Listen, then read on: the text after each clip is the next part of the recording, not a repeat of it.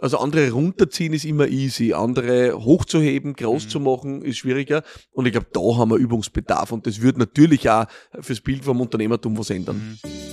Kurz und bündig, der Podcast des Wirtschaftsbundes. Unser Service für die heimischen Unternehmerinnen und Unternehmer.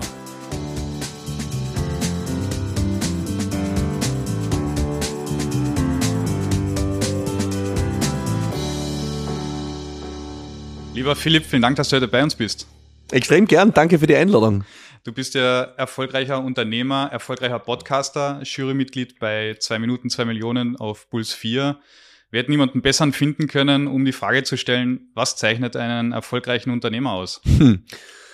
Na, ich glaube, Unternehmertum ist Unzufriedenheit. Ja, es fängt einfach damit an, die meisten unternehmerischen Erfolgsgeschichten beginnen mit irgendwas, wo jemand nicht zufrieden ist mit dem Status quo. Ja, das heißt, äh, jemand, der sagt, das taugt mir nicht, das reicht mir nicht, äh, das Level, auf dem Dinge passieren, äh, damit bin ich nicht zufrieden. Und mit der Bereitschaft, dann was zu tun, weil ich sage mal, Kategorie äh, Meckern, Motschkern, äh, da gibt's ja genug. Ja, Das ist nicht die Sache, worum es geht. Unternehmertum ist Unzufriedenheit gepaart mit der Bereitschaft, tatsächlich was zu tun und beizutragen.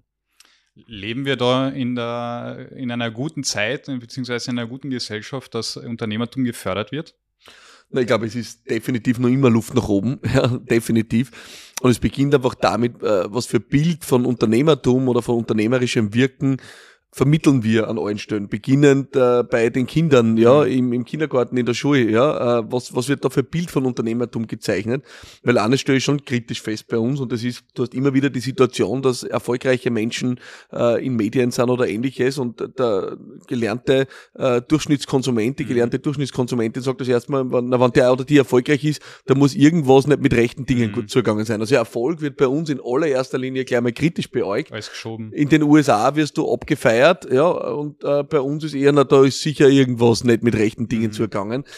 Und ich glaube, das sich mit anderen mitfreuen können und auch was, sag ich mal, ja, daraus was Erhebendes zu machen, wenn jemand erfolgreich ist, da können wir extrem viel lernen, weil es ist einfach, wir leben in einem Zeitalter und das ist sehr getrieben von Social Media, wo es natürlich einfacher ist, jemanden, verzeiht den Ausdruck, einmal einfach unter ein Posting zu kotzen, mhm. ja, und das meine ich sprichwörtlich, ja, weil äh, was da teilweise abgesondert wird, ist irre. Also andere runterziehen ist immer easy, andere hochzuheben, groß mhm. zu machen, ist schwieriger und ich glaube, da haben wir Übungsbedarf und das wird natürlich auch fürs Bild vom Unternehmertum was ändern. Mhm. Jetzt hast du mal die Frage schon vorweggenommen, der Vergleich mit dem angloamerikanischen Raum. Ist es denn wirklich so, dass in Amerika oder Großbritannien Unternehmertum äh, anders wahrgenommen wird und woran liegt das dann im Detail? Weil das ist ja, muss ja mhm. irgendwie mal entstanden sein, mhm. das passiert ja nicht von heute auf morgen. Für UK kann ich weniger beurteilen, interessanterweise, als für die, für die USA. Ich glaube schon, dass äh, äh, so dieses, also die USA definiert sie, und das hört man ja immer wieder durch diesen berühmten amerikanischen Traum. Mhm. Ja, äh, In den USA ist, also Einwanderinnen und Einwanderer äh, spielen eine wesentliche Rolle für den Wirtschaftserfolg der USA. Und das heißt, sich etwas aufbauen, von null weg aufbauen, mhm. ist das, was man am Ende immer als amerikanischen Traum zusammenfasst. Und damit hat dieses was aufbauen, was schaffen, auch unternehmerisch automatisch eine andere Konnotation. Ja, mhm. es ist das allgemein Erstrebenswerte dort, dass du dir irgendwas schaffst, von dem du gut leben kannst, von dem du vielleicht sogar für die Gesellschaft was zurückgeben kannst. All die Dinge werden dort gefeiert, mhm. ja. Und wenn bei uns äh, jemand, der vielleicht sich einen Wohlstand aufgebaut hat, äh, mal was spendet, dann kriegt vielleicht eher noch zurück, na gut, na der, für den ist ja leicht oder der hätte ja mehr spenden können oder äh, all die Dinge. Und das, glaube ich schon, wird dort anders gelebt. Aber was hat dann dich zum erfolgreichen Unternehmer gemacht? Beziehungsweise wo hast du das Mindset her, dass du. Also genau das, ehrlicherweise, was ich gesagt habe, Unzufriedenheit. Ja. ja. Ich habe mein erstes Unternehmen gegründet vor mittlerweile elf Jahren, äh, das Campaigning Büro, die Agentur war meine erste Firma. Und die ist total entstanden aus einer Unzufriedenheit äh, demgegenüber, wie ich wahrgenommen habe, dass Agenturen in ihrem Marktfeld arbeiten. Mhm. Ich habe mir gedacht, wenn mir nur eine Agentur begegnet, die mir ein Logo oder einen Spruch auf zehn Dinge draufknallt und sagt, das ist ein Konzept, dann springe ich wo runter. Mhm. Ja, äh, das war für mich unerträglich. Für mich war unerträglich, wie man Kampagne verstanden hat, nämlich dass man sagt, ja, da bastelt man halt ein paar Dinge zusammen, ein paar nette Sujets und das ist dann Kampagne. Für mich war Kampagne immer Menschen involvieren und Menschen bewegen. Das heißt, das war eine Unzufriedenheit damit, wie Dinge gemacht mhm. werden, verbunden mit der Bereitschaft, selber anzutreten, um zu versuchen, es besser zu machen. Mhm. Ja. Und aus der Unzufriedenheit ist die erste Firma entstanden und genauso ehrlicherweise alle weiteren. Die Business Gladiators ist entstanden, weil man gedacht hat, hm, nur mit Marketing werden wir die Welt nicht retten. Also mhm. wir brauchen die Tiefenbohrung mit Leadership, Unternehmenskultur. Die Softwarefirma ist entstanden, weil ich gesagt habe, es muss ja nicht sein, dass jede vernünftige Kommunikations- und Marketing-Software aus den USA kommt. Ja. Ist das notwendig? Also es war immer Unzufriedenheit. Welche Unzufriedenheit war es jetzt genau bei Business Gladiators? Ja, bei Business Gladiators ganz eindeutig, also bei Business Gladiators Consulting, bei der Beratungsfirma war es ganz eindeutig der Punkt, nach, ich würde fast sagen, acht Jahren als Marketing- und Markenmann. Ja, ja, als jemand, der sich nur damit beschäftigt hat, die äußere Verpackung von Dingen äh, zu beeinflussen ja. und zu gestalten, war irgendwann eine tiefe Sehnsucht bei Unternehmen, an die Substanz zu gehen und mhm. zu sagen, wirklich ehrlich, wir können es nicht immer nur über die Oberfläche lösen. Mhm. Manchmal musst du echt tief gehen äh, in die Mission des Unternehmens, in die Werte des Unternehmens, in die Leadership-Kultur, mhm. in die mhm. Unternehmenskultur. Und deswegen war die Business Gladiators Consulting fast ein Gegenprogramm. Mhm. Ja, und Business Gladiators, meine Community, das war wirklich, das ist tatsächlich mein missionarischer Beitrag zu sagen, ich finde, dass wir Unternehmertum wirklich positiv ja, äh, auch eine Plattform geben mhm. können, dass Leute, die Ambition haben, was sie erreichen wollen, die sollen auch einen Platz haben, wo sie auf Gleichgesinnte treffen. Mhm. Ja. Und auch da wieder die Unzufriedenheit, ich habe das Gefühl gehabt, so viele Plätze gibt's da nicht. Mhm. Ja. Du hast ja bei Ö3 Frühstück bei mir, warst du ja zu Gast mhm. und da hast du gesagt, ähm, als Unternehmer muss man vor allem erst einmal schauen, was kann man den anderen geben, bevor man selber ja. nimmt. Ist dein Podcast zum Beispiel das Resultat aus dieser Einstellung? Total, total. Ähm, ich glaube, wir machen einen Fehler und da hat sich die Welt einfach signifikant verändert. Diese Zug-um-Zug-Gesellschaft, wo ja. ich sage, ich bewege mir einen Millimeter und sofort möchte ich was dafür. Und das ist egal. Ich sage das wirklich, ob das jetzt im Kontext ist Angestellte und äh, äh, Führungskraft oder Unternehmerin, mhm. Unternehmer, also so quasi, ich, ich leiste einen Millimeter und möchte gleich dafür die Gehaltserhöhung, ja. Mhm. Aber auch, ob das als Unternehmerin, Unternehmer ist, wo ich sage, ich mache jetzt für einen Kunden was und sofort muss was rausschauen dabei. Mhm. Ich glaube, es ist kein besonderes Erfolgsrezept. Ich glaube, die wirklich guten Dinge entstehen, ist, wenn man sich mal bedingungslos wo reinhaut. Mhm. Ja, und dann kommen Sachen. Und der Podcast ist eine Sache, weil man muss ganz ehrlich sein, Jetzt mache ich das äh, seit drei Jahren jede Woche.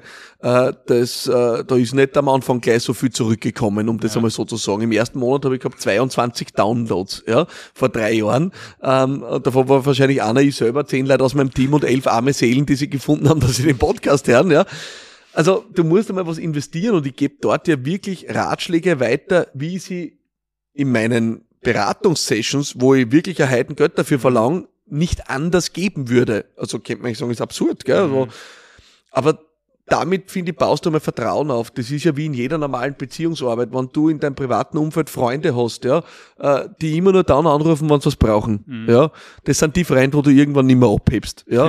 ja. Ähm, aber die Freunde, die einfach wirklich auch was beitragen, wertschätzend sind. Vielleicht, wenn du sie einladst äh, nach Hause mit einem äh, riesen Blumenstrauß, Geschenk oder sonst irgendwas kommen, ja, das sind leider mal, die sind anständig, mit dir kannst du was mhm. tun. Und ich glaube, das ist im Business genauso. Gehen wir nochmal aufs Umfeld zurück. Ähm, was erwartest du dir vom Staat, damit Unternehmertum mehr gewertschätzt wird und sich besser entfalten kann? Was fehlt dir? Ja, ich kehre ich kehr tatsächlich nicht ich bin wahrscheinlich ganz hinten angesiedelt äh, bei der Gruppe, die bei Problemlösung nach dem Staat ruft. Ja. ja, muss ich einmal ganz ehrlich einmal sagen. Also es gibt eine Sache, warum ich Unternehmertum so liebe. Es ist die Freiheit zu gestalten, zu machen und nicht auf irgendwen zu warten, dass er mhm. irgendwas tut. Ja, äh, und jetzt hat der Staat seine Aufgaben für unseren guten, sicheren Rahmen in bestimmten Dingen zu schaffen. Aber ich glaube, ich gehöre wirklich zu denen, die sagen, Unternehmertum ist die wahrscheinlichste Form, unsere wirklich großen Probleme zu lösen. Mhm. Ja, und jetzt schauen wir uns an, was passiert im erneuerbaren Bereich erneuerbare Energien. Na, wo kommt gleich die Innovation her, die es mhm. braucht, um wirklich was zu schaffen? Ja, äh, das sind unternehmerische Innovationen. Das heißt, ich bin wirklich wahrscheinlich der Letzte, der nach dem Start schreit. Und wenn ich mir was wünsche, dann ist es natürlich, ich sage jetzt einfach mal freie Fahrt. Mhm. Ja, freie Fahrt und, und keine, keine signifikanten Roadblocks. Und ich glaube, da gibt schon ein paar Dinge, die kommen in Zukunft auf uns zu, die für Unternehmerinnen und Unternehmer relevant werden. Ich diskutiere aktuell gerade viel die Frage, ähm, wie schauen die Konstellationen mit unseren Mitarbeiterinnen und mhm. Mitarbeitern in Zukunft aus. Ja? Ich glaube, dass dieses starre Konzept, wie wir es jetzt die letzten Jahre und Jahrzehnte fahren, äh, das wird aktuell ja durch Homeoffice, Teilzeit, flexible Arbeitszeitmodelle aufgebrochen. Aber aktuell haben wir das Gefühl, eine Tendenz, die schaut aus, man wünscht sich irgendwie die Freiheit der Selbstständigkeit gepaart mit der Sicherheit des Angestelltenseins. Ja. Und die Gleichung wird es einmal fix nicht spülen. Ja? ja? Und ich bin extrem bereit als Unternehmer, meinen Mitarbeiterinnen und Mitarbeitern maximale Freiheit geben. Also 32 Stunden Woche, ja super. Von mir aus 16 Dreiviertelstunden Woche. Mhm. Es ist für mich komplett okay, aber mit, gibt's einen schönen Spruch, with great power comes great responsibility. Mhm. Es kommt mit einer Verantwortung. Was ich natürlich dann unternehmerisch nicht machen kann, ist dann sozusagen für die leeren Meter die Vollkaskoversicherung sein. Ne? Also wenn dann sozusagen die Auslastung einmal nicht da ist oder, oder, oder äh, die Effizienz oder Produktivität nicht da ist, die Gleichung geht sich nicht aus. Das heißt, wir werden, wenn wir diese volle Freiheit wollen, werden wir das Risiko neu verhandeln müssen. Ja, und ich glaube, da ist, da wird am Ende dann der Staat eine Rolle spielen. Ja. Jetzt ist ja Österreich ein Land der Familienbetriebe, mhm. also langgewachsene Unternehmen, ähm, oft über Generationen weitergegeben. Wenn du es vergleichst mit, nehmen wir wieder die USA, was würdest du den österreichischen Unternehmen raten, wo sie vielleicht Nachholbedarf haben? Ja, auch eine spannende Sache. Zum Beispiel, ich habe den, ich hab den Eindruck, in den USA sind uh, Small Businesses, ja, mhm. haben einen, einen, einen ganz anderen Stellenwert. Also wir haben teilweise bei uns ja eine verzerrte Debatte. Wir, und jetzt, das sage ich als jemand, der zwei Staffeln bei zwei Minuten zwei Millionen in Startups investiert hat, ja, mhm. sage ich, wir haben oft eine verzerrte Wahrnehmung, weil wir, wir feiern Startups ab wie die Super Rockstars und Heldinnen und Helden, ja, mhm. äh, während aber die klare Masse der Wirtschaft getragen ist von Klein- und Mittelbetrieben, ja. Und ja. in den USA hast du schon oft wirklich was, wo du sagst, jemand gründet ein Business, Solopreneurs, ja, die bei uns EPU, ja, gründet ein Business und wird dort abgefeiert, weil er irgendwo ein Standel aufmacht, weil er irgendwo ein kleines Service-Business aufmacht.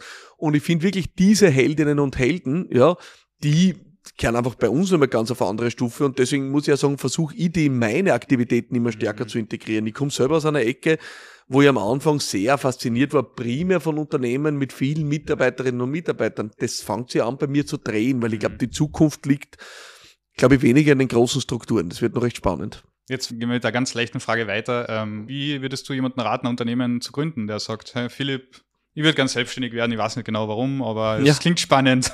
Wo fange ich an? Das Interessante ist, die meisten sagen ja nicht, äh, ich weiß nicht warum, sondern ich weiß nicht womit. Mhm. Das ist ja das Spannende. Also ich führe so oft Debatten, die sagen, ja, ich wäre so gern unternehmerisch, aber ich habe die geniale Idee noch nicht gefunden. Mhm. Es ist wirklich, also ich würde sagen, 80 Prozent oder mehr derer, die sagen, dass sie gründen möchten, aber es noch nicht gemacht mhm. haben, führen als Grund dafür ins Treffen, dass sie die zündende Idee noch nicht haben. Und ich sage einfach immer Ideen oder zündende Ideen oder diese, dieser Wiki-Moment. Ne? Ja. Ich reibe mir die Nasen und dann komme ich auf die geniale Millionenidee. Den gibt's nicht. Ja, die Wege entstehen im Gehen, ja, und ich glaube einfach Unternehmertum, das Wichtigste ist einmal anfangen, ja. Ich habe mhm. meine erste Firma gegründet, ganz in der Nähe von dem Studio, wo wir heute das aufnehmen, ja, in einem Untermietbüro. Mhm. Das war mein erstes kleines Büro und da hat die Firma Kassen Philipp Malatana GmbH, aber ich habe noch nicht gewusst, was ich mache, ja. Äh, ich habe äh, zwar gewusst, ich möchte unternehmerisch tun, ich habe ein paar Dinge ausprobiert, aber ich habe noch keinen scharfen Pfad gehabt. Das heißt, du kannst manche Dinge am Anfang noch gar nicht wissen. Kannst ich habe ein äh, gut ausgeprägtes Bewusstsein davon gehabt, was ich kann und war mutig genug, und ich werde gleich erklären, warum ich glaube, dass es mutig ist, mutig genug, dem zu folgen. Hm. Warum war es mutig? Wir glauben immer, wir müssen dann irgendwas, ich, bin auf der Couch gesessen damals, aber gedacht, nein, ich muss, alle machen so fancy Startups, alles total hip und mir fällt nichts Gescheites ein und jetzt gründe ich eine Kampagnenagentur, dann geht's noch fader. Ja. ja. Also den Mut zu haben, dem, der eigenen Leidenschaft und auch dem eigenen Handwerk zu folgen und sie nicht davon blenden zu lassen, dass das alles immer total hip und lässig sein muss, mhm. das halte ich für wirklich für ultimativ entscheidend, weil es ist das Geheimnis, das ist nur für dich Fahrt. Mhm. Ja, weil für die ist es selbstverständlich. Du machst es vielleicht seit 5, 10, 20 Jahren und denkst dann, mir geht das leicht vor der Hand, das ist ja nichts Besonderes. Mhm. Für andere Leute kann das unglaublich sein. Mhm. Ja? Wie schaffen wir es in Österreich, jene wieder auch zu motivieren, die vielleicht das erste Mal gescheitert sind? Also wir haben ja auch keine, nicht nur vielleicht eine schwierige Unternehmenskultur, ja. wir haben eine schwierige ähm, Kultur des Scheiterns. Ja. Weil du bist ja gleich ein Versager, wenn es einmal nicht funktioniert hat. Und es ist halt die Wahrheit, die meisten Startups funktionieren einfach nicht. Ähm, Wirtschaft funktioniert halt mit Try and Error so und weiter geht's. So ist es. Ähm, was können wir da als Gesellschaft tun? Was kann vielleicht die Politik tun? Ich glaube, es fängt tatsächlich, also auch da wieder, ich bin, ich bin einfach ein Freund davon, dass ich immer versuche, Antworten zu geben, die ich selber unter Kontrolle habe, weil die einfache Übung ist immer, ich sag wohin und sage, ihr müsst es einfach tun und der sollte tun und die sollten tun. Das ist ja die Debatte, die wir den ganzen Tag auf Social Media mhm. erleben. Ne? Jeder ist schnell einmal mit dem Finger bei irgendwem und sagt ihm, was er tun sollte. Ja? ja. Ich frage mich, was kann ich tun und damit, was kann jeder und jeder tun, der die heute zuhört. Und das ist selber sich einmal trauen, authentisch echtes Rollenvorbild zu sein. Ja, das heißt auf Social Media nicht nur abgeben die gelackte, äh, geschmierte und gepolischte Version mhm. von einem selbst, ja, wo man immer nur die Perfektion heuchelt, von der wir alle miteinander wissen, dass sie nicht existiert, weil ja. ich schieße jeden Tag irgendeinen Bock, äh, ich mache alles Mögliche falsch, ja. Ich zweifle an mir, ich habe all diese Dinge, aber wenn ich auf Social Media den ganzen Tag erzähle, ah, ich bin so super und da habe ich mich abgefeiert und da genial, na, dann brauchen wir uns nicht wundern, wenn irgendwer auf uns sagt und sagt, na, schau, jetzt ist aber mal gescheit auf die Schnauzen gefallen. Diese Heuchelei von Perfektion lädt ja dazu ein, Menschen genau das Gegenteil an Erwartung von dir zu haben, nämlich, dass die irgendwann auf die Schnauzen haut. Mhm. Und deswegen eine zentrale Erkenntnis von mir ist, wir glauben immer, dass uns diese Perfektion und ich muss sagen, die geheuchelte Perfektion unverwundbar macht. Die Wahrheit ist, deine Imperfektion nach außen zu tragen, ist das, was die unverwundbar mhm. macht. Weil wenn mir wer sagt, na, da hast du aber, ich weiß auch nicht, bei dem Video hast du gescheit am Plätzchen gesagt, habe ich gesagt, ja, das liegt da daran, dass ich schon circa 1000 aufgenommen habe, ganz ja. im Unterschied zu dir. Irgendwann muss man, irgendwann sagt jeder am Plätzchen. Genau, ja. ja. Aber ist diese Perfektion, die, die lebt ja vor allem, oder? Also da hat man mhm. noch mehr Angst anzufangen, weil ähm, Absolut, das ist ja das Problem. Die, mit so viel, ich habe jetzt gerade vor kurzem gestartet, ein neues Format, ein Bootcamp für Unternehmerinnen und Unternehmer, ganz eine kleine Session, acht Leute, mhm. ja, äh, intensiv Tag mit mir. Und es ist faszinierend, weil die meisten von denen haben eigentlich nur braucht einen Tritt von mir, dass sie, dass sie diese Perfektionsansprüche ablegen, an denen sie dann selber scheitern. Mhm. Ja, wenn du dir meinen ersten Podcast anhörst oder ich weiß nicht, wie es bei dir war, Der war ja. besser. Na, also oder Horror. Ja. ja, nach 40 Folgen wie bei dir oder 160 Folgen wie bei mir, na da führen wir jetzt schon recht ein angeregtes Gespräch. Ja. ja. Aber hätten wir nicht begonnen, wären wir dort nicht. Ja, das heißt, primär ist eigentlich die Kunst, dass du lernst zu ertragen. Mhm dass andere Leute dir beim Lernen zuschauen. Ja, und wie du ein kleines Kind warst und, und, und bei deinen ersten Gehversuchen oder Radlversuchen auf die Schnauze gefallen bist, ja, da hast du noch kein Ego gehabt. Das war der mhm. Vorteil. Mittlerweile haben wir alle eins, ja. Mhm. Deswegen ist es so schwierig, ja, aber darum geht's. Philipp, vielen Dank für das spannende Gespräch. Ich glaube, wir Danke. könnten noch Stunden reden. Ich habe zum Schluss noch ein paar ähm, Word-Rap vorbereitet. Ich beginne den Satz und du führst ihn zu Ende. Ja, wir bemühen. mein Erfolgskonzept lautet? Ähm, investier mal, hau ordentlich rein, all in und der Rest kommt.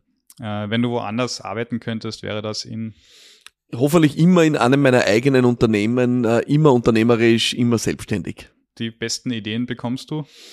Ja, manchmal, äh, also immer dann, wenn das Hirn runterfährt, äh, oft beim Duschen. Für die Zukunft wünschst du dir? Mm, das Unternehmergeist, was ist, was wir feiern. Und dein nächstes Ziel? Mm, ein Faktor 10 an Menschen was mitzugeben, äh, Nutzen zu stiften und, und ja, sie dazu ermutigen, einerseits ihre unternehmerischen Träume zu verwirklichen, aber auch sich selber treu zu bleiben. Philipp, vielen Dank. Dass Danke für die warst. Einladung. Vielen Dank. Kurz und bündig. Dieser Podcast wurde Ihnen präsentiert vom Wirtschaftsbund.